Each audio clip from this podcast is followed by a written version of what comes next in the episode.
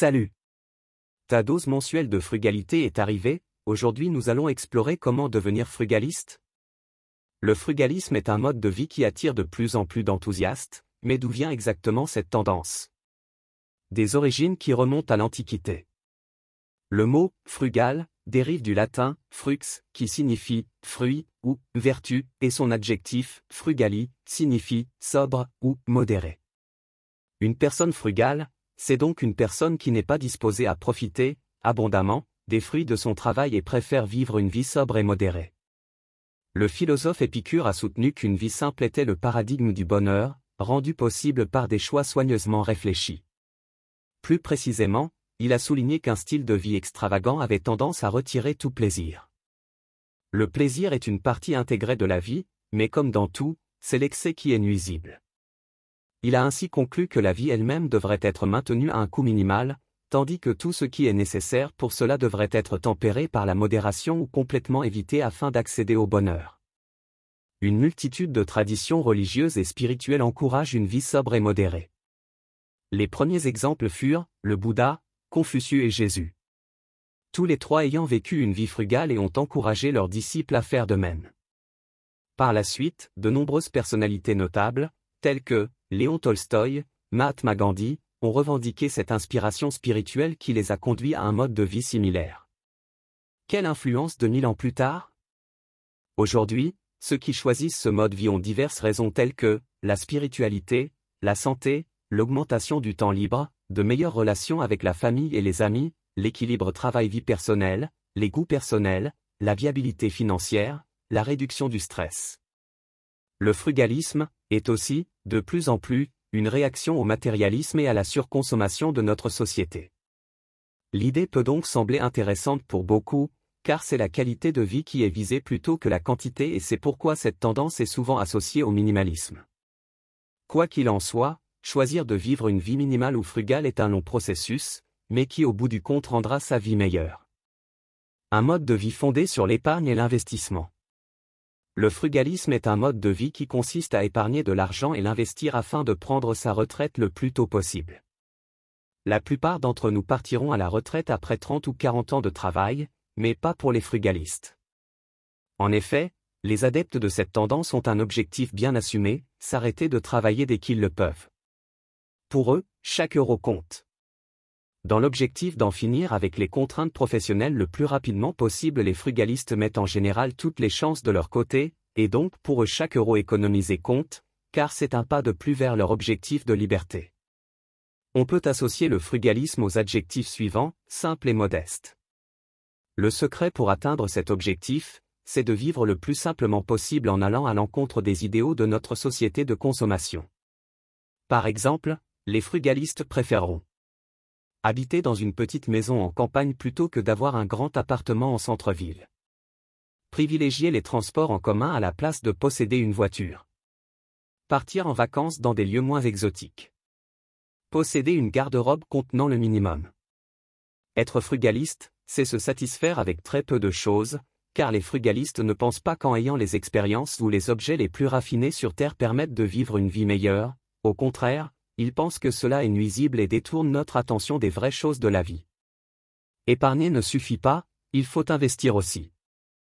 Grâce à ce train de vie économe les frugalistes réalisent d'importantes économies et au bout de quelques années, ils peuvent se retrouver à la tête d'un vrai petit capital. Mais, avoir beaucoup d'économies ne suffit pas pour devenir jeune retraité, ce qui amène beaucoup de frugalistes à faire travailler leur argent en investissant. Acquérir une expertise en investissement. Que ce soit dans les actions et ou l'immobilier, tout est bon pour faire croître l'épargne, percevoir des revenus passifs et se libérer professionnellement. Bien que l'investissement ne soit pas la partie la plus facile, cependant c'est de loin la partie la plus rémunératrice et c'est ce qui intéresse les frugalistes, car ils ont toujours le même objectif en tête, partir à la retraite dès que la situation le permet. Il existe des tas de raisons de devenir frugaliste mais avant tout, il faut avoir un but. Que ce soit simplement pour faire des économies, payer ses dettes, minimiser son empreinte carbone ou simplement changer son mode de vie, aujourd'hui les raisons ne manquent pas. Pour devenir frugaliste, il faut se concentrer sur les choses simples. Cependant, la démarche du frugalisme ne s'arrête pas à seulement faire des économies, en effet, le but absolu du frugalisme, c'est de vivre sans contrainte professionnelle. Ce mode de vie suggère donc dans un premier temps de mettre de l'argent de côté, en réduisant sa consommation, quitte à repenser entièrement sa manière de consommer. Sans rejeter la société de consommation pour autant. Certaines personnes sont frugales par nature, mais tout le monde peut le devenir sans pour autant être obligé de s'arrêter de consommer, au contraire, être frugaliste c'est préférer consommer utilement. Par exemple, un frugaliste préférera porter des vêtements ou des objets de seconde main plutôt que neufs. Réparer à la place de remplacer ce qui lui appartient. Garder un œil sur les promotions ou les affaires. Promouvoir l'échange, le troc et autres méthodes qui n'impliquent pas d'argent. Faire un potager et faire pousser ses aliments. Enfin, pour devenir frugaliste, il faut apprendre à placer son argent. Après avoir suffisamment épargné, le frugaliste, pour accéder à l'indépendance financière, doit investir cet argent pour en récolter les intérêts.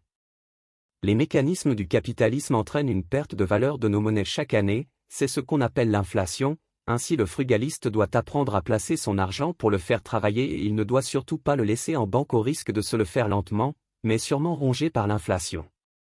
Pour cela, il a deux options à sa disposition pour faire croître son patrimoine, la bourse, crypto-monnaie comprise, et l'immobilier. C'est la partie la plus importante pour du frugalisme, car c'est grâce à ces investissements que le frugaliste pourra devenir libre financièrement. Voilà, c'est terminé pour aujourd'hui. N'hésite pas à t'abonner si tu trouves mon contenu estimable. Tu peux aussi t'inscrire à ma lettre car mon objectif pour 2022 est de créer encore plus de contenu pour éduquer davantage de personnes sur le frugalisme, l'économie, l'investissement et plus encore. Comme toujours, tu peux me faire part de tes commentaires et suggestions. En description, tu peux retrouver les liens vers mes guides gratuits. Puisque, nous cherchons tous, au quotidien, à gagner, épargner ou investir davantage et nous le faisons tous pour la même raison, nous assurer un meilleur avenir. Ces guides visent tous ceux qui cherchent à améliorer leur vie, à profiter pleinement et à prendre leur retraite dès que possible. Plus exactement, tous ceux qui souhaitent reprendre le contrôle sur leurs dépenses, leur mode de vie et cherchent à investir l'argent économisé de manière avisée pour se libérer des contraintes professionnelles et financières. Tu peux aussi retrouver ma méthode et mon portefeuille d'investissement 2022. Quoi que tu en penses. L'investissement est le meilleur moyen pour t'émanciper. En moyenne, les millionnaires investissent 20% de leurs revenus. Alors pourquoi ne pas faire comme eux? Si tu n'investis pas, tu perds de l'argent, quotidiennement, à cause de l'inflation.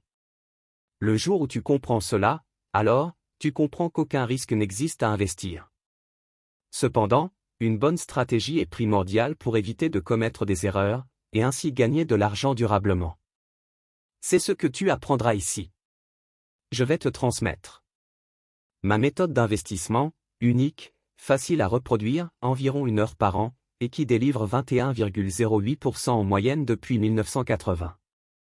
La construction d'un portefeuille diversifié et équilibré pour diversifier ton patrimoine. Puis, je te donnerai accès à vie. Au suivi de mes investissements, en temps réel, que tu pourras copier si tu le souhaites. Enfin, sache que rien dans ce podcast ou mon blog n'est destiné à servir de conseil financier. Fais tes propres recherches. Je te souhaite une bonne journée.